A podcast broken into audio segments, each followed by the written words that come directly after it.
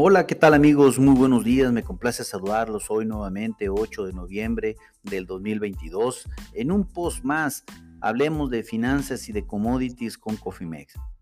Bueno, déjenme comentarles que el día de ayer eh, el USDA de los Estados Unidos presentó su informe ya tradicional semanal en relación a el avance del progreso de la cosecha de maíz y soya en los Estados Unidos el cual pues mostró que la cosecha de maíz se encuentra ya terminada en un 87%, esto en línea con las estimaciones que tenía el mercado y sobre todo con, con, con lo que ya habíamos platicado previamente el día de ayer cuando informamos oportunamente después de esta publicación que pues prácticamente nos encontramos en la recta final de la soya y el maíz en los Estados Unidos. El avance de la soya pues eh, tuvo en un 94%, esto también fue en línea con las expectativas del mercado. Y también platicamos de, la, de, cómo se encontraba el trigo de invierno. En este caso, el, ya está plantado también en un 92%, una nacencia del 73%, pero lo que sí resulta importante es, esta, es en relación a las condiciones del cultivo, las cuales subieron dos puntos como buenas y excelentes hasta un 30%, pero pues las malas todavía se encuentran, o las muy malas son del 34%. O sea, eh, técnicamente vemos un, cultivo de invierno para el trigo de los Estados Unidos con un rendimiento que puede ser muy malo. Eh, si bien eh, las condiciones subieron un 2% en una semana en cuestión de calidad, pero pues están muy por debajo de ese 45% que tuvimos el año pasado, el cual pues prácticamente estamos menos 15% en términos de calidad y pues seguramente este tipo, eh, este tipo de información nos dice que vamos a tener rendimientos pésimos próximamente con el trigo de invierno en los Estados Unidos. Bueno, pues hay que esperar, mis amigos, todavía es una siembra joven, Todavía falta tiempo, está lloviendo en algunas regiones donde está sembrado el trigo en la parte norte de los Estados Unidos, entonces pues pueden pasar muchas cosas, sin embargo, aquí lo importante es dar seguimiento oportuno para determinar estrategias de riesgos en el corto, mediano y largo plazo. También el, eh, también el USDA presentó su informe semanal de ventas de exportación, el cual también lo hace todas las eh, semanas, eh, y las inspecciones semanales de exportación de maíz y trigo se situaron el día de ayer por debajo de las estimaciones que tenía el mercado. Otra semana, otra semana mala para el maíz y el trigo que se informa, mientras que la soya pues sí estuvieron por encima por encima de las expectativas eh, del mercado. Bueno, también déjenme comentarles que el, reporte de luz de oferta y demanda eh, mensual se publicará el día de mañana a las 11. Estén muy atentos, ahí hablaremos de la oferta y demanda, no solamente de Estados Unidos para todos los diferentes granos, sino que también para el resto del mundo. Eh, es importante que estén muy atentos. Sin lugar a dudas, esto se va a mover eh, fuerte en volatilidad el día de mañana. Les sugerimos a todos nuestros amigos que tomen posiciones el día de hoy, que hagan sus estrategias de administración de riesgos, ya que el día de mañana nos, nos, espera un día de mucha, de mucha volatilidad. Bueno, eh, en términos generales les puedo decir que esperamos una cosecha de maíz levemente debajo de los 14 billones de bushel, algo sobre 13.89 hasta 14.01 billones de bushel, un rendimiento de maíz alrededor de 171.9 bushel por acre. Eh, pues realmente eh, somos alcistas, lo hemos dicho en repetidas ocasiones que eh, si bien cuando estábamos en niveles de 6.40, 6.30 veíamos eh, ese 7 centavos por bushel, creo que, que se mantienen esas expectativas para el día de mañana. Hay que esperar a ver si el USDA no nos sorprende por ahí. En fin, veremos, veremos los datos el día de mañana, el dato duro. Con relación a la soya, pues esperamos una producción alrededor de, 4.31 billones de bushel a 4.32.4 billones de bushel y un rendimiento promedio alrededor de 50 bushel por acre. Esperemos, vamos a ver qué sucede, pero sin lugar a dudas eh, estén muy atentos porque el día de mañana se presentará eh, un día de mucha, pero mucha volatilidad eh, importante. Bueno, déjenme comentarles que también como cada año la Junta de Perspectivas Agrícolas Mundiales de Luzda presenta un informe mensual, eh, eh, un informe, presenta un informe, perdón, en donde realiza proyecciones y estimaciones de oferta y demanda con referencia a 10 años en el futuro. Para ser claros, estas proyecciones son realmente estimaciones eh, de sentido común y de acorde a modelos que han, han, sucedido en los últimos 10 o 20 años. Eh, yo la verdad, pues eh, siendo sincero, pues hemos estado en un mercado tan volátil que si bien realizar estimaciones de, de corto plazo resulta complicado, pues no me quiero imaginar en este tipo de informes que presenta eh, la Junta de Perspectivas Agrícolas Mundiales, pues, eh, pues es demasiado, demasiado arriesgado y demasiado, pues darle un poco de credibilidad a este informe, pues, pues no lo haríamos. De hecho, pues creemos que la mayoría del mercado no lo hace. Sin embargo, resulta interesante eh, leerlo y, ver, y ver lo que dice, pero, en eh, pero a cómo están los climas y a cómo están las producciones y cómo han ido creciendo y sobre todo Sudamérica en los últimos tres años, pues está como complicado realizar proyecciones a 10.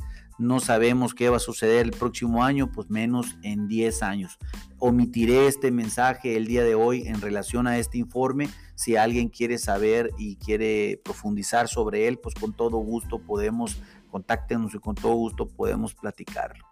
Como lo comenté, pues los futuros de maíz, ya lo comentamos en el post anterior, están cayendo 2 centavos por buchel, estamos a niveles de 6.74 centavos por buchel, los futuros a diciembre en Chicago. Eh, básicamente los precios de la energía, en este caso del petróleo, están mermando, están mermando este, eh, los futuros de maíz en esto y sobre todo también algo en relación al tema de los bloqueos de cero COVID por China, el cual pues obviamente pone en jaque a todo, a todo el tema de, la estructura de, petróleo y diésel y gasolina y por ende pues el maíz va incluido en, ese, en, esa ola, ¿no? Entonces el sentimiento rápido del, también del, del progreso de la cosecha en Estados Unidos, pues está pesando el día de hoy un poco en los mercados eh, de maíz. Sin embargo, creemos que el dato que realmente está sobre la mesa es el reporte de Luzda para el día de mañana, que veremos una expectativa, eh, pues básicamente global de lo que acontece en el mercado eh, mundial de granos.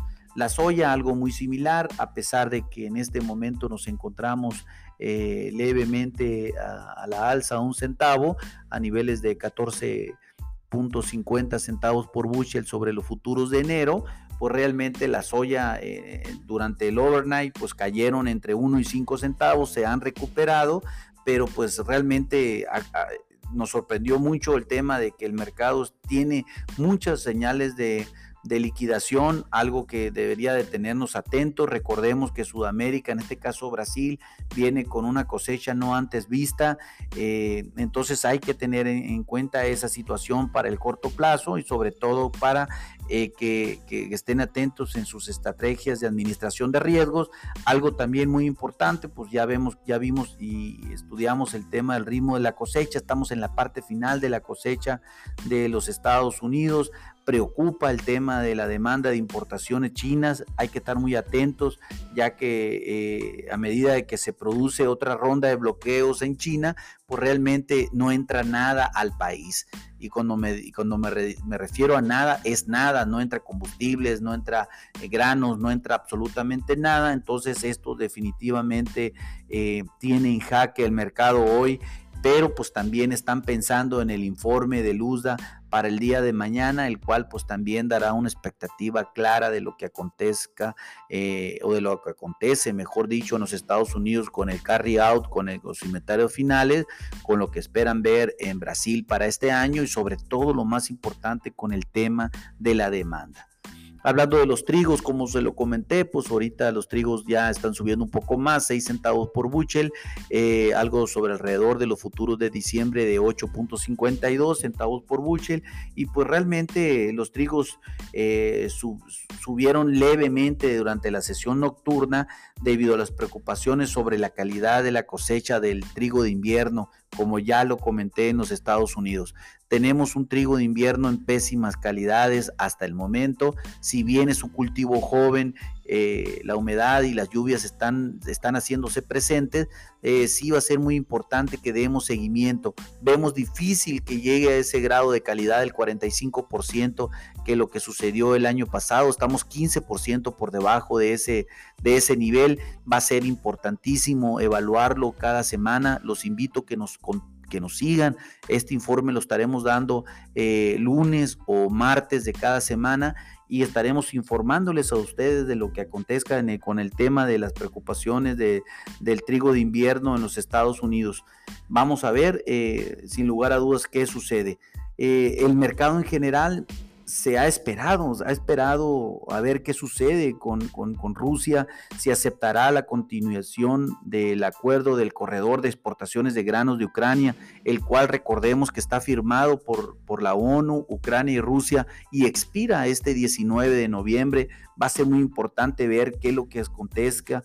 Sin embargo, pues si, si, si Rusia continúa, podríamos ver una liquidación de corto plazo. Estén muy atentos, eh, dado que pues definitivamente existe ese grado de, preocupación a nivel mundial en relación a la oferta. Recordemos que entre Rusia y Ucrania representan el 25% de las exportaciones de trigo a nivel mundial. Y si a eso aunamos a las pésimas condiciones de calidad que están teniendo el trigo de invierno en los Estados Unidos, una menor producción en Argentina, la cual puede ser de 5 hasta 7 millones de toneladas, y problemas de calidad en Australia por el tema de lluvias, entonces pues las condiciones de, mediano plazo definitivamente pueden pesar sobre los futuros. Estén muy atentos. Eh, definitivamente eh, vamos a estar informando oportunamente para realizar eh, estrategias adecuadas a, sus necesidades de, administración de riesgo. Llámenos con toda confianza, contáctenos y pues lo importante es que ustedes tengan activo una, una estrategia para eh, evitar las volatilidades de precio que pueden estarse presentando en este momento y en el mercado futuro. Eh, a nombre de Cofimex, mi nombre es José Valenzuela, le doy las gracias por escucharnos y les recuerdo eh, que lo peor es no hacer nada. Pasen muy buen día. Hasta luego.